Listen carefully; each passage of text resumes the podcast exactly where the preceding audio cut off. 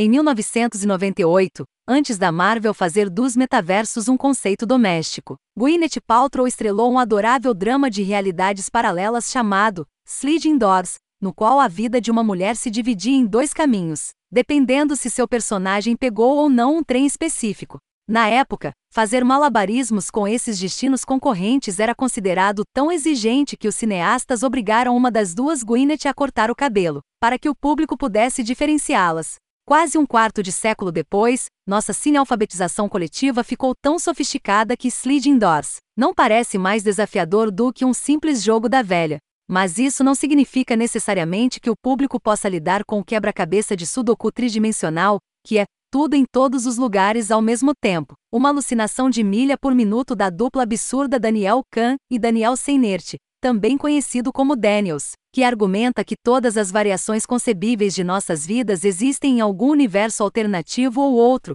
então passa a dar à sua atormentada heroína, Michelle Yeoh, um tour rápido por todas essas possibilidades. Produzido pelos camaradas no maximalismo dos irmãos Russo, o resultado é uma bagunça, mas uma bagunça meticulosamente planejada e executada, onde cada tomada, cada efeito sonoro e cada piada visual se encaixam exatamente como os Daniels pretendiam nessa monstruosidade densa e cacofônica, que se esforça para capturar o fardo assombroso de tentar existir em um mundo de escolhas ilimitadas, uma ideia que o Senhor Ninguém, de Jacó Van Dormael fez com complexidade comparável é uma solução imperativa para o público com déficit de atenção de hoje, que foi bombardeado por más notícias, de pandemias e protestos e guerras mundiais iminentes, e cujas preocupações reais se resumem ao básico: como se dar bem com seus pais ou roubar dinheiro para pagar o aluguel. Grandes contadores de histórias dão sentido ao caos, enquanto os Daniels o abraçam alegremente, amplificando a sensação de dor de cabeça com edição rápida e a trilha sonora de Saint Lux.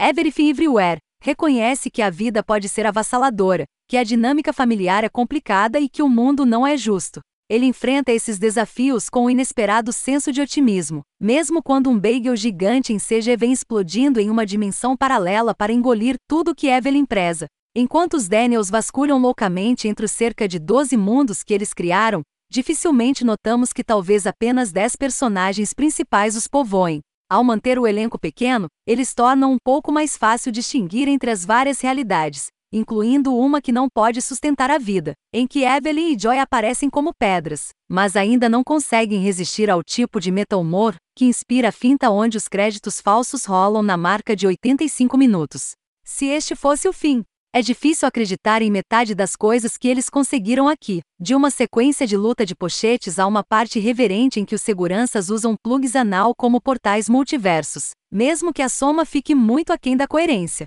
Fiel à sua marca, os Daniels fizeram um filme que reflete seu senso de humor fora do comum. Seu segundo longa, The Death of Dick Long, focado em um homem que se envolveu com um cavalo, nos explodindo com paz de choque elétrico, em vez de alimentar qualquer coisa com colher para facilitar a compreensão. Esses dois confiam em seu público o suficiente para nunca terem dado cortes de cabelo separados para Gwyneth Paltrow, mas talvez eles devessem ter desacelerado um pouco para se perguntar se poderíamos segui-lo. Everything Everywhere é, em última análise, uma coisa muito boa, uma nova ideia levada ao ponto de exaustão.